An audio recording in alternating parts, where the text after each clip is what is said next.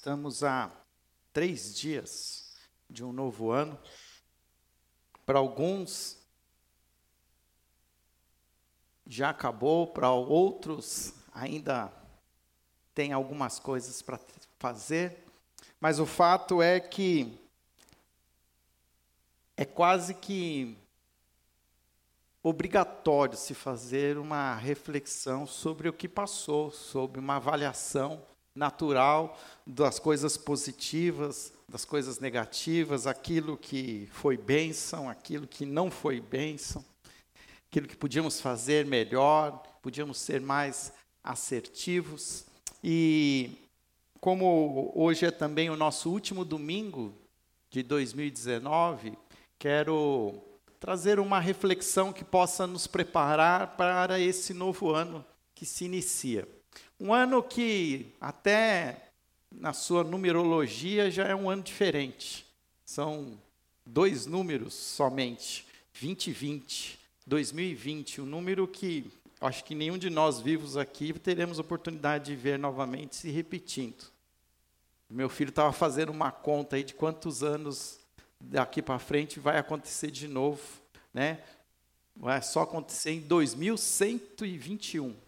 Será que Haverá alguém ainda vivo de nós aqui? Será que a nossa igreja estará com as suas portas abertas? Mas o problema nosso é que talvez a gente foque tanto no futuro que a gente não olha para o nosso presente. Ah, conversando bastante com meu irmão e ele até me indicou um livro que eu até trouxe ele aqui hoje chamado Sociedade do Cansaço escrito por um coreano chamado Byung-Chul Han.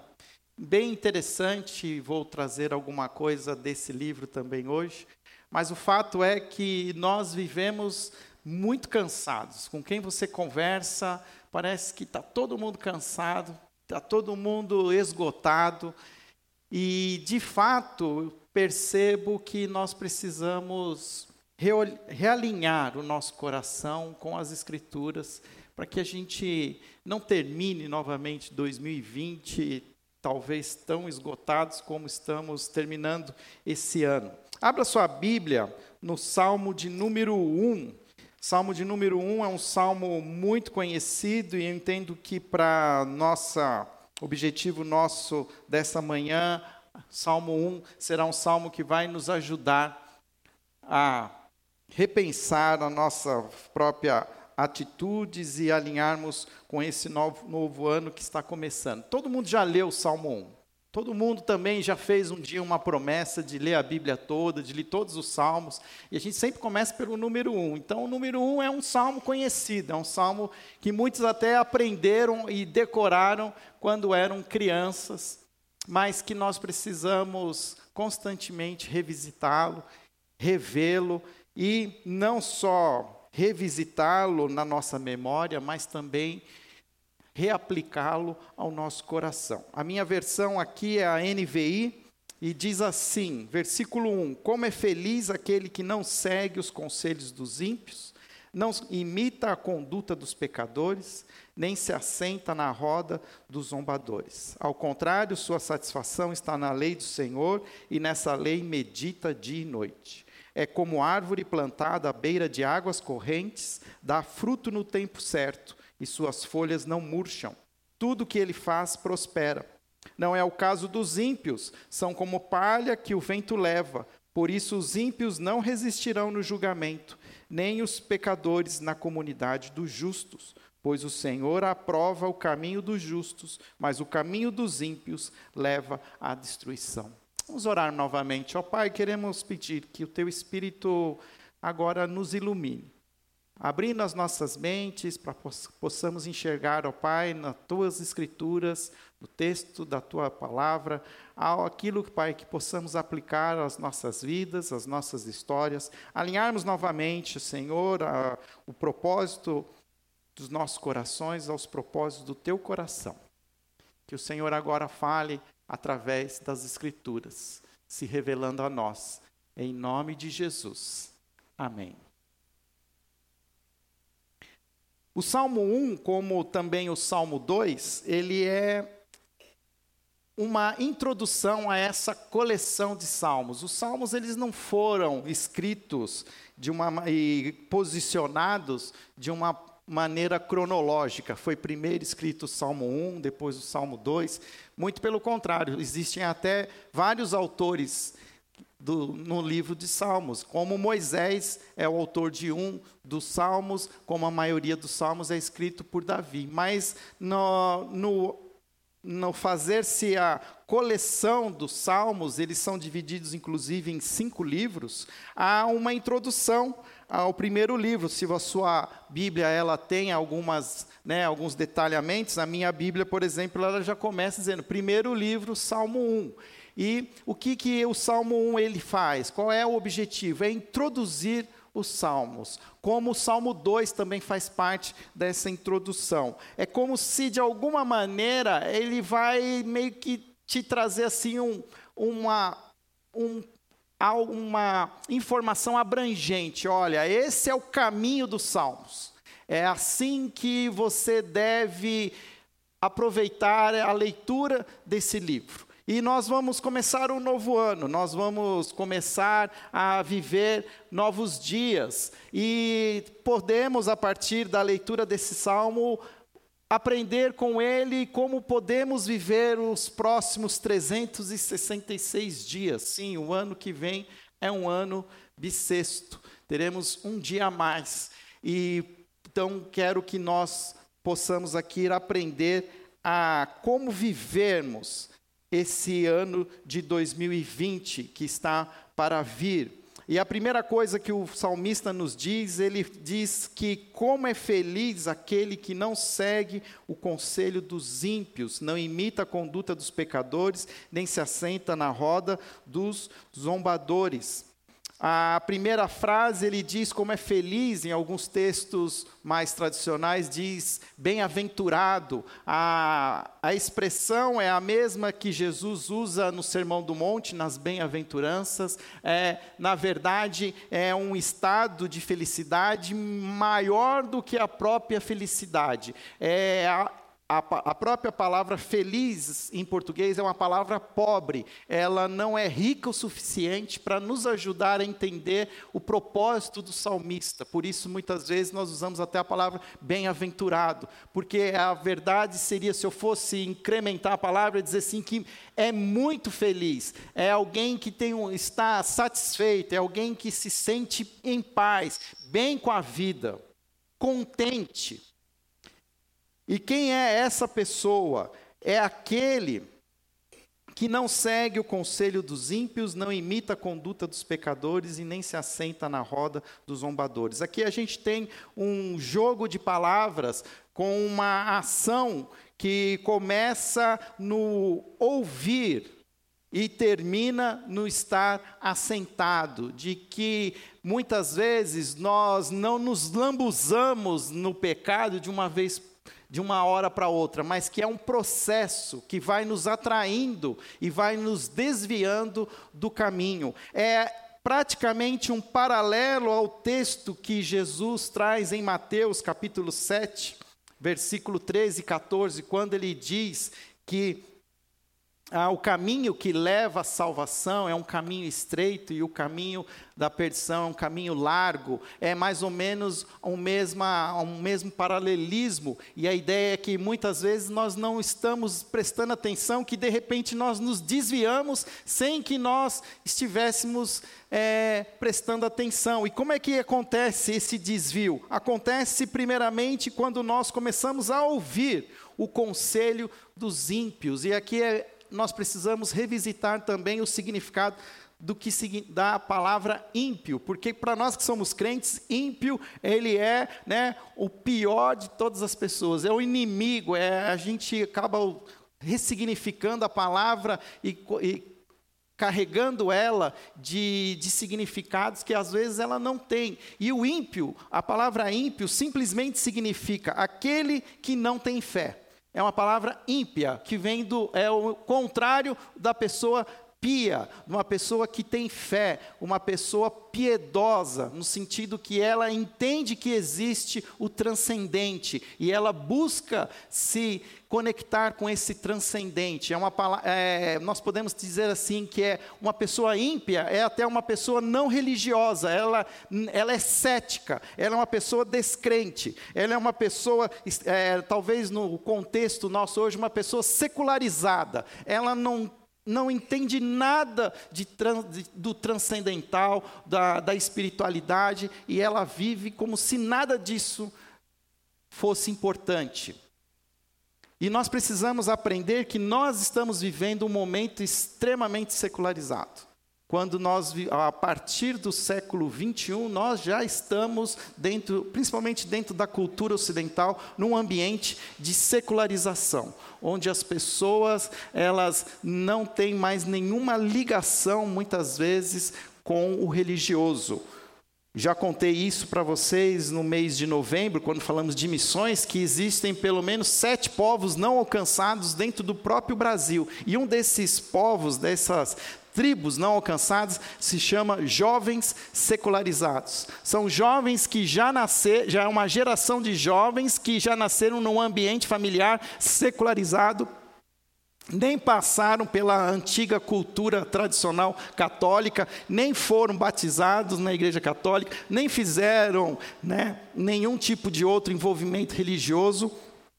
Então, são jovens que vivem já, jovens profissionais, atuando no mercado de trabalho, que não têm nenhum envolvimento com o transcendental.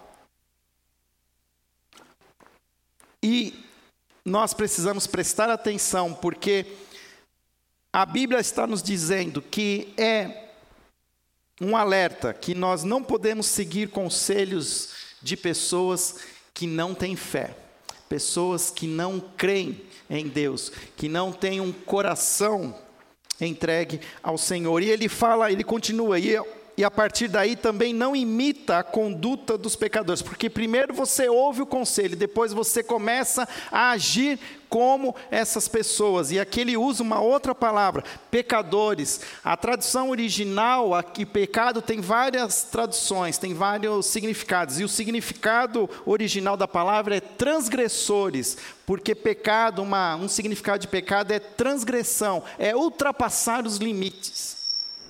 E o que nós estamos entendendo aqui é que quando nós menos nos damos por conta, nós já estamos ultrapassando alguns limites que não deveriam ser ultrapassados, porque nós começamos a seguir a conduta de algumas pessoas que já ultrapassaram esses limites. Nós começamos a achar simpático o jeito como essas pessoas vivem, agem e decidem a sua vida, e a gente começa, ah, até que não é tão ruim, ah, até que não, não deu nada, né, como diz o jovem, não dá nada, pode fazer está tudo certo. Até que chega num final de. onde a pessoa então ela já está até assentada nessa roda, ela já entrou num ambiente, numa roda de zombadores e até a, a, versão mais antiga também fala de escarnecedores, que tem a ver assim, que são pessoas que inclusive têm prazer em fazer o que é errado. Acham graça. Quando eu leio esse texto, eu lembro da, da polêmica da porta dos, né, porta dos fundos. Porque, na verdade, é o que acontece. As pessoas céticas, pessoas que não têm é, crença nenhuma, elas começam a brincar, inclusive, com o sobrenatural. Elas acham engraçado. Elas têm prazer em ridicularizar a fé. E quem começa a, a assistir, começa a assistir porque acha engraçado. Até que quando vê, está envolvido e aí, aí, a pessoa se acha né, ofendida, mas começou de uma maneira com brincadeiras né, que era engraçado. E o que a Bíblia está falando é cuidado com as coisas engraçadas, cuidado com a, algumas coisas que parecem simpáticas aos olhos do mundo, que, que é, de alguma maneira oferecem um prazer que esse prazer, para aqueles que são os crentes em Cristo Jesus, discípulos de Jesus, você pode se dar mal. Quando você menos espera, você vai estar todo lambuzado de pecado, sujo, Se nós estamos pensando no início de ano, eu preciso, como a gente faz todo culto, ajustando o nosso foco, eu preciso ajustar a minha espiritualidade novamente. O que eu, eu estou ouvindo, o que eu ouvi demais? O que eu assisti demais, o que eu consumi demais esse ano, que eu poderia deixar de fazer, que eu poderia, né, a gente pensa muito em, em dieta no começo de ano, fala, ah, vamos, né, vamos mudar a minha dieta alimentar, vou, agora está na moda ser vegano, né, deixar todas as, as comidas industrializadas, segunda-feira sem carne, eu nunca vi ninguém falar assim, segunda-feira sem série de TV, eu nunca vi ninguém falar assim, uma semana detox, sem internet. Eu não estou dizendo que essas coisas são diabólicas, mas são armas que muitas vezes são usadas pelo inimigo para ir trazendo conselhos para ir trazendo uma cultura secularizada, para ir trazendo uma. Ah, olha, e é interessante como elas são sutis. Outro dia eu estava eu mesmo vendo uma série, né? Porque eu tenho tentado filtrar muitas coisas, e, coisas muito boas que eu sei que são muito bem produzidas, e que se todo mundo fala que assistiu, e eu falo para você, olha, toma cuidado. Porque aquilo que não é produzido por um discípulo de Jesus, então ele está sendo influenciado pelo inimigo. Porque se não é um discípulo de Jesus, ele não tem influência de Deus, ele está sob a influência do maligno.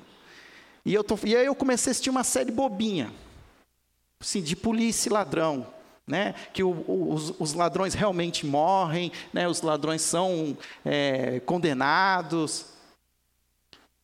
Coisa bem assim. E aí, no meio da, da história, tem uma policial que é apaixonada por uma outra policial.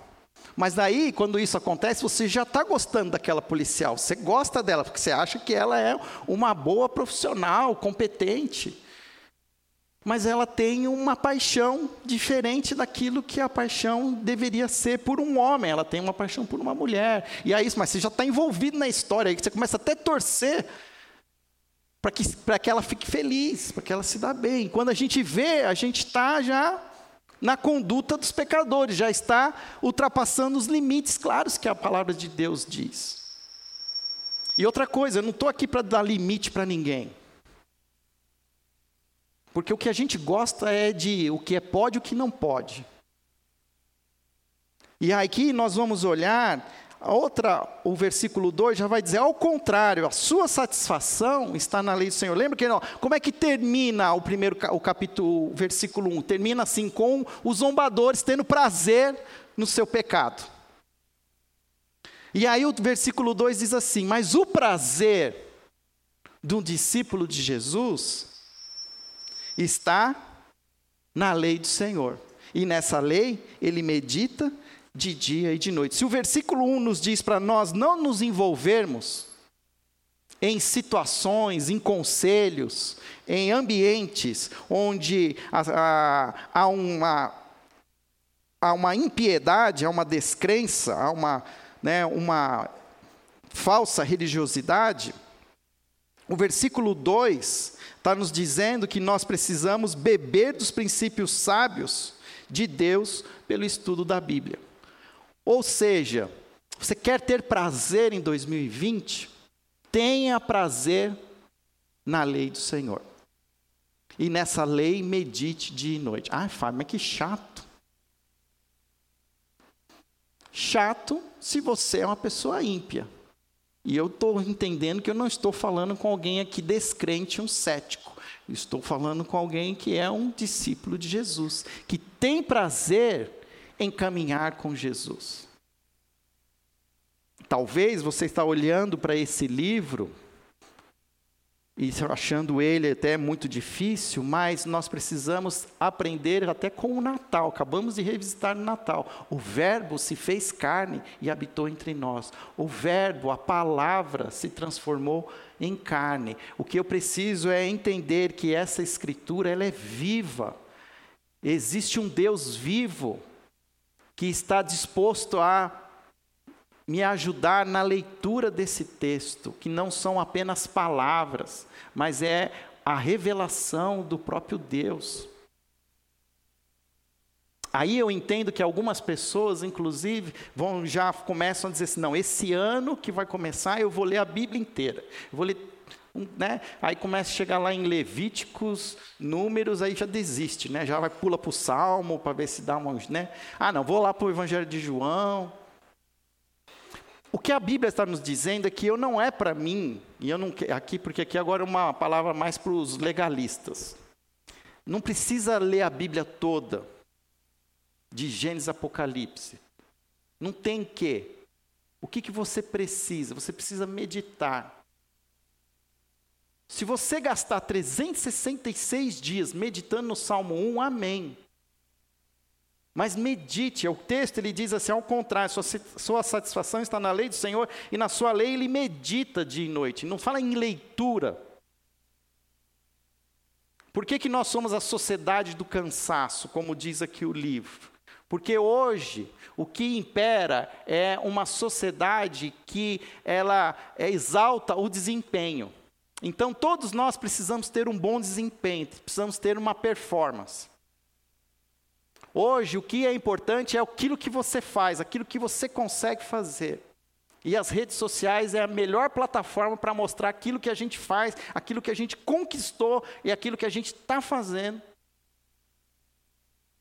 E a gente, até eu já estou vendo aqui, gente aqui no, na, nas minhas redes sociais, está mostrando aqui, ó, esse ano eu consegui ler a Bíblia toda. Amém. Eu não estou aqui desmerecendo a pessoa, mas cuidado para que isso não seja apenas assim, uma demonstração de desempenho. Porque discípulos de Jesus não são, é, vamos dizer, avaliados pelo seu desempenho. Porque se fosse assim, nenhum dos discípulos, ou né, os doze, tinham passado na prova. Porque o desempenho deles foi né, negativo. Mas o que Deus quer nos falar é que nós precisamos aprender a, a meditar, a colocar a palavra do Senhor nos nossos corações. Meditar tem a ver com ruminar, de deixar aquilo é, começar a, a uma digestão, onde a gente começa a pensar sobre aquilo e começa a, a buscar sentido para as palavras. Uma uma coisa que tem sido resgatada muito hoje em dia e está cada vez mais assim sendo, vamos dizer, popular também, é uma prática de meditação chamado é, Letio Divina, que é uma antiga prática dos pais da igreja de meditação. Se você entrar na internet, tem várias, vários escritos sobre a Letio Divina, mas a Letio Divina, ela começa, ela tem até algumas, alguns passos. Você começa orando. Você começa é, escutando a, as instruções de Jesus, sai do, do, do burburinho, vai lá para o seu quarto, fecha a porta, desliga a TV, deixa o celular do lado de fora. Né? Porque a gente está orando, aí o negócio apita aqui, a gente fica assim, né? Abre o olho, já corta já a conexão. Não, comece uma conexão com o transcendental, mas acalma o coração. A gente fica com muita também preconceito sobre meditação, porque é o que a gente ouve aí, mas a meditação é uma prática espiritual, sim.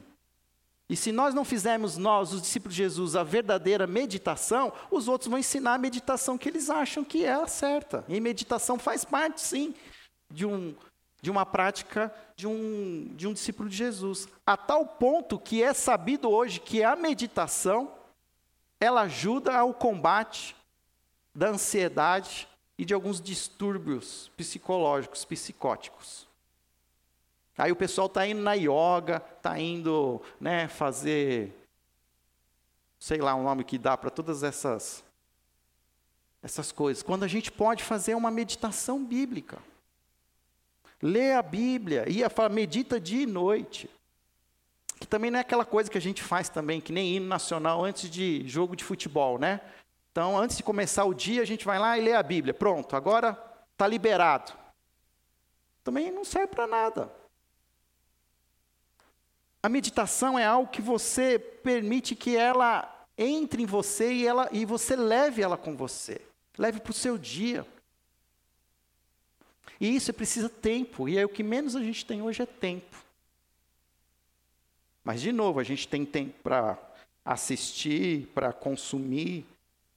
Talvez o que a gente precisa é diminuir, não é fazer mais coisas no ano que vem. Talvez a gente precisa fazer menos coisas. Talvez o grande armadilha de todo final de ano é que a gente começa a colocar coisas para se fazer. Eu acho que talvez a minha sugestão é você fazer uma lista das coisas que você não vai fazer. Vai diminuir. Porque as coisas naturalmente elas vão aparecer e você vai ter que fazer. Então, se você consegue cortar algumas, corta. Ao contrário, a sua satisfação está na lei do Senhor, nela medita dia e de noite. E o versículo 3, ele fala que se nós fizermos isso, nós seremos como uma árvore plantada à beira de águas correntes, dá fruto no tempo certo, e suas folhas não murcham. Tudo que ele faz prospera. E o que acontece? Nós somos uma sociedade imediatista. Aí eu quero começar 2020 assim, meditando, e no final de 2020, meu ano tem que ser uma bênção. Porque se não for uma bênção, não, deu tudo errado. Agora, o texto não está nos falando isso. O texto diz assim: que o discípulo de Jesus, quando ele começa a buscar alinhar o seu foco, ele é como uma árvore. Já viu uma árvore ficar frondosa, em um ano. Nem eucalipto não fica pronto em um ano. E a vida cristã que eu vou viver é uma vida de anos. Ontem, eu estava ainda em Monte Verde, cheguei ontem em Monte Verde, e a gente teve a oportunidade de conhecer um dos pioneiros da cidade, que ainda está vivo lá, 84 anos, da família de quem fundou a, a vila de Monte Verde. E ele mostrou as fotos da casa dele.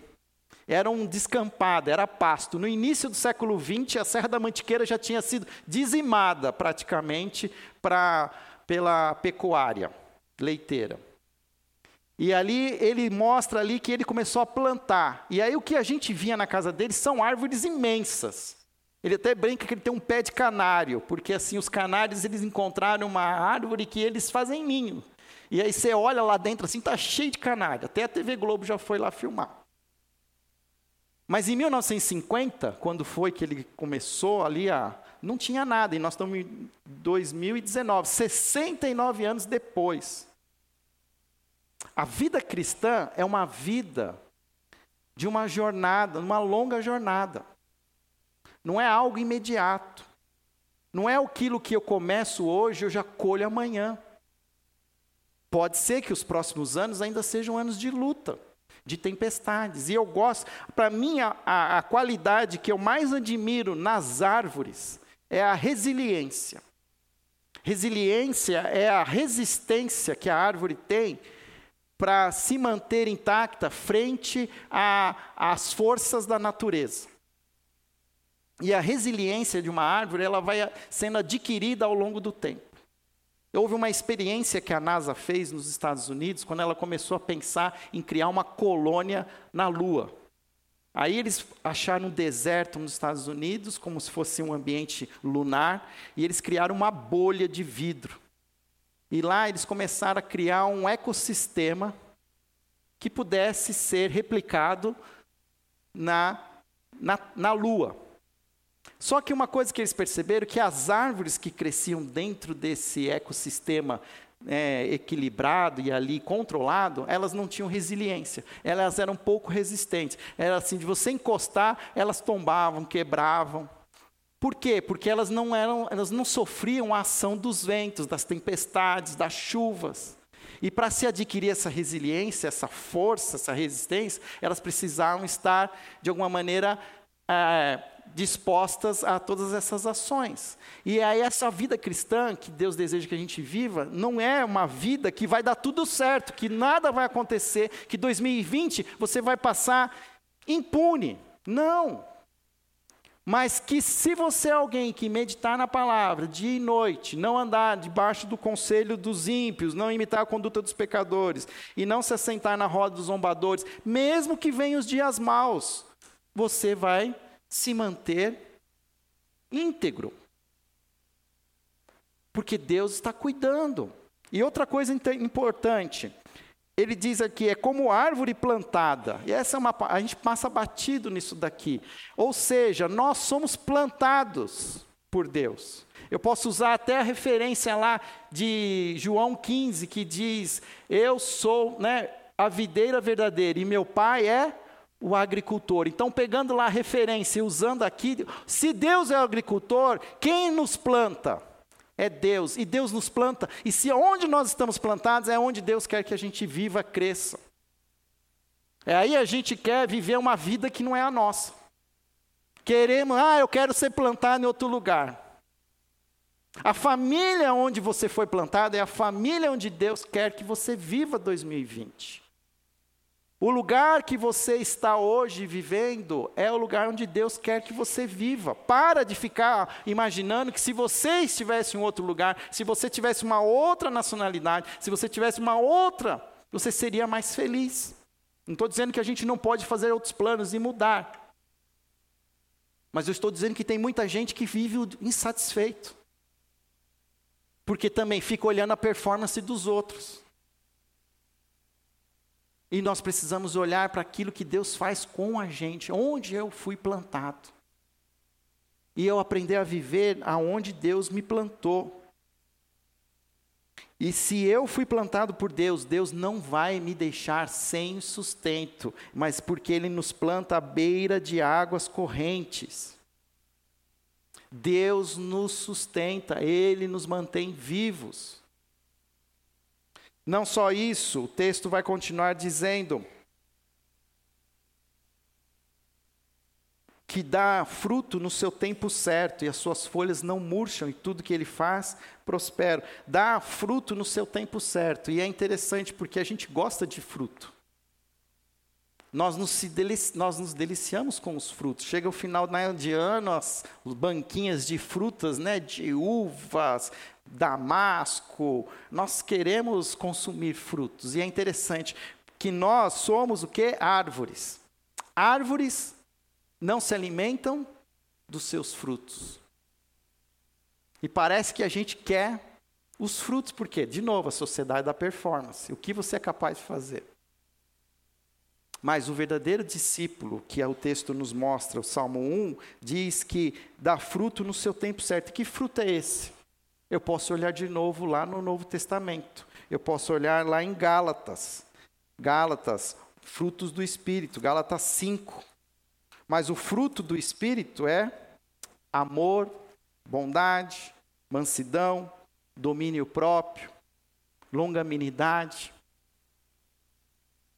E todos esses frutos não são frutos que me abençoam, mas abençoam as pessoas que estão ao meu redor. Porque nós somos sonhados por Deus para sermos pessoas, discípulos, homens e mulheres que frutifiquem frutos que abençoem as pessoas, abençoe as nossas famílias, abençoe a nossa comunidade, abençoe a nossa cidade. E vivemos numa sociedade extremamente consumista. O que eu posso fazer para ganhar mais, para conseguir mais? Nós nunca pensamos em ser algo para benefício dos outros. Porque a gente pensa até na profissão, mas quanto que eu vou ganhar sendo isso? Quanto que isso vai me render por mês? E o que o texto diz é que aquilo que você precisa, Deus vai sustentar. Você é uma árvore junto a ribeiros de água correntes. Dá fruto no seu tempo certo e as suas folhas não. Tudo que ele faz prospera. E aqui também é outra realidade que nós precisamos aprender da essa palavra prosperidade. Nós estamos muito hoje é, viciados em prosperidade financeira. E a Bíblia não nos promete prosperidade financeira. A Bíblia nos promete prosperidade de vida. A começar do mandamento: honra teu pai e tua mãe, para que te prolongue os teus dias na terra, para que sua vida seja próspera, seja longa. Porque é por isso que ele está dizendo, o versículo não é o caso dos ímpios, são como palha que o vento leva. Ou seja, tem uma vida curta.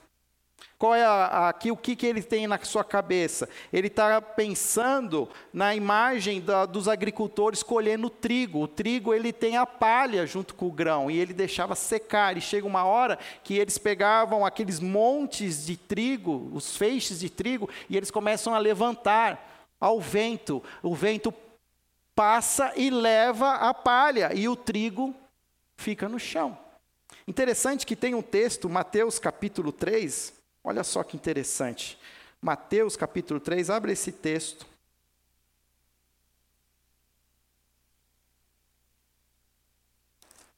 João Batista, é a pregação de João Batista. Mateus capítulo 3, versículo 12, ele diz assim: ele traz a pá em sua mão e limpará a sua eira, juntando seu trigo no celeiro, mas queimará a palha com fogo que nunca se apaga. Quem é que vai fazer isso que João Batista está dizendo? É João Batista? Ele está falando de quem? Está falando de Jesus. E aqui é uma lição para nós. Quem é o juiz da história? Quem é que diz o que é certo e o que é errado? Quem é que diz o que pode e o que não pode? Quem é que diz quem fica e quem vai? Não sou eu. Não são os discípulos. Mas é Jesus. Ele tem, ele traz a pá em sua mão e limpará toda a eira. Não é o caso dos ímpios, são como a palha que o vento leva. Não comece 2020 com um, com um coração com sede de justiça.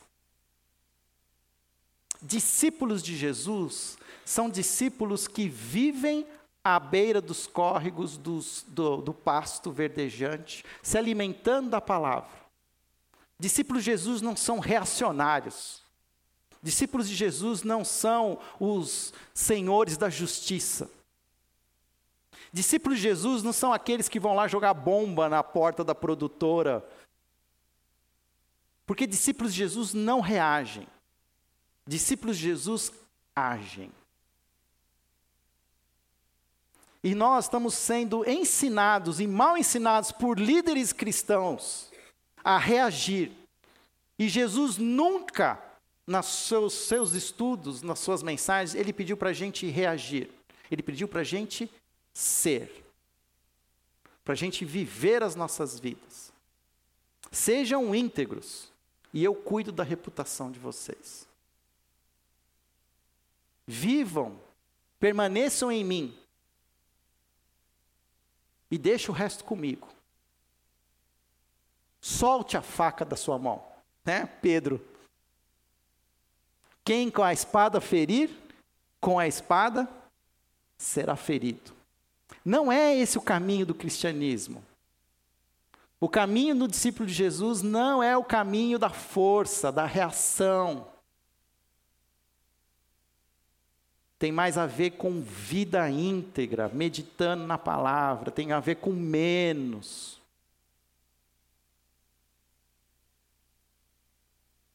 Eu não sei se todos são daqui da igreja, eu sei que tem alguns que são visitantes.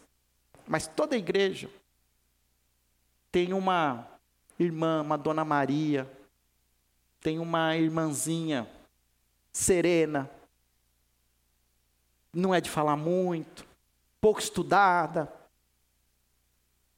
mas tem uma vida de oração, uma vida com Deus, que a gente no desespero, a gente vai lá e fala assim, irmão, ora por mim essa semana que eu estou precisando. Porque não são as pessoas de performance que são cheias do Espírito, mas são as pessoas que se acalmam na presença de Deus. São as pessoas que param de ouvir o conselho dos ímpios, para de seguir práticas, porque até abre mão de prazeres. Porque está entendendo que a vida que vale a pena ser vivida é uma vida debaixo dos cuidados do Senhor. Por isso os ímpios não resistirão ao julgamento, nem os pecadores na comunidade dos justos. Pois o Senhor aprova o caminho dos justos, mas o caminho dos ímpios leva à destruição. E aqui ao final nós vamos ter um paralelismo em, dos justos e dos ímpios. De um final feliz para os justos e um final infeliz para os ímpios. E o que eu preciso aprender é que eu não preciso ficar olhando para o ímpio, eu tenho que olhar para mim, se eu sou um justo. O que a gente tem feito muitas vezes é, ficado, é classificar os ímpios. Ah, olha só. Cuida da sua vida, que já é muito. Para de cuidar da vida dos outros. Esposas, para de cuidar da vida dos seus maridos. Maridos, para de cuidar da vida das suas esposas.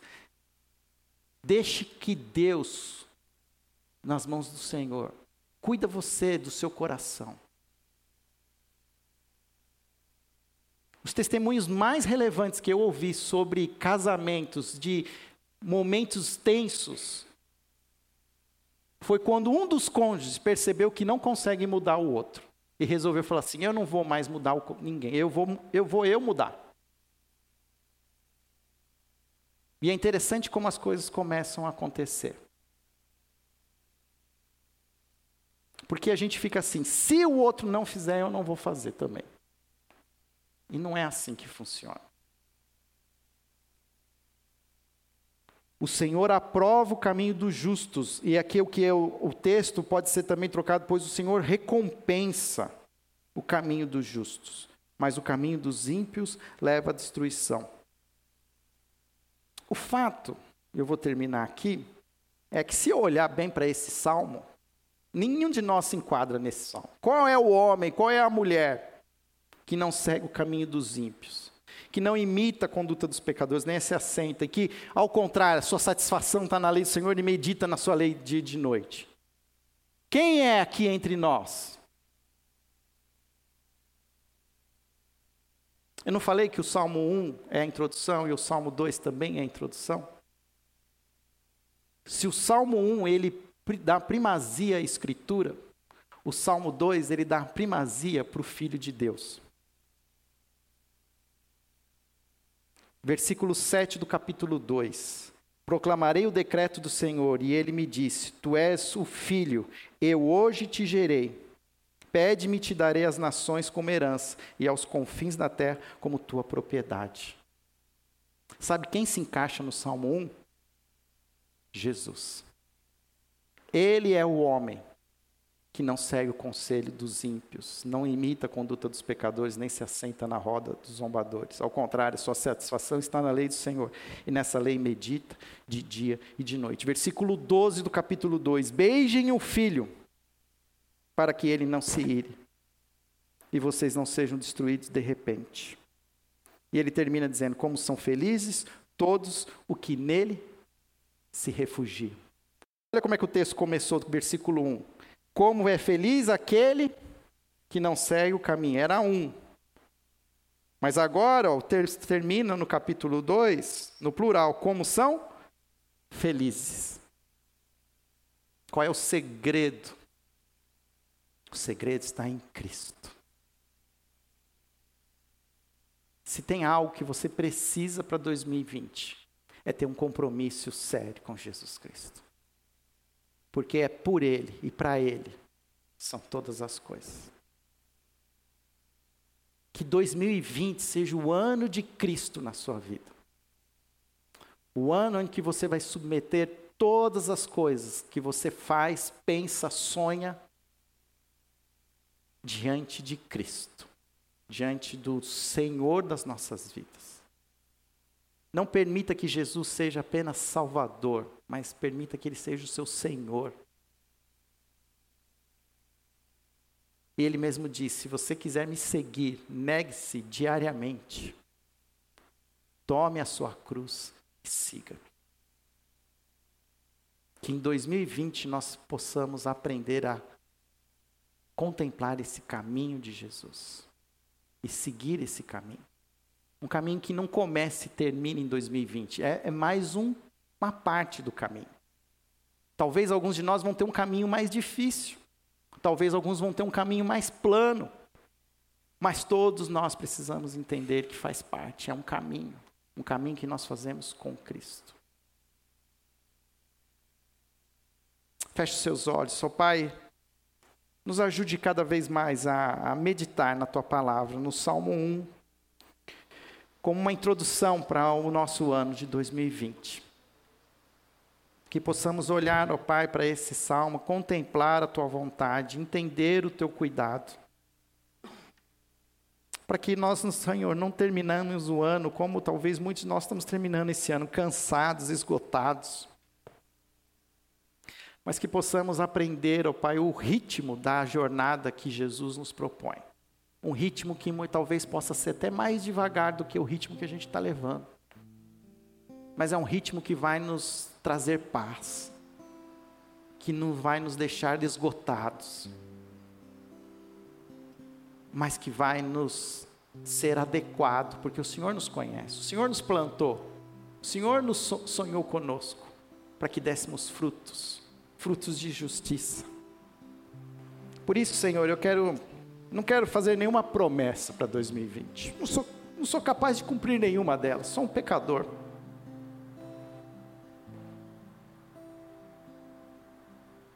Eu só te peço, ó Pai, Eu só te peço que eu possa ficar perto de ti. Eu só te peço, ó Pai, que o Senhor conduza a minha vida. Que o Senhor não me deixe cair na tentação de querer eu conduzir a minha vida. Mas que eu possa permanecer ao seu lado. Dia e noite permitindo que o Senhor seja o meu pastor, pois de nada terei falta. Em nome de Jesus. Amém.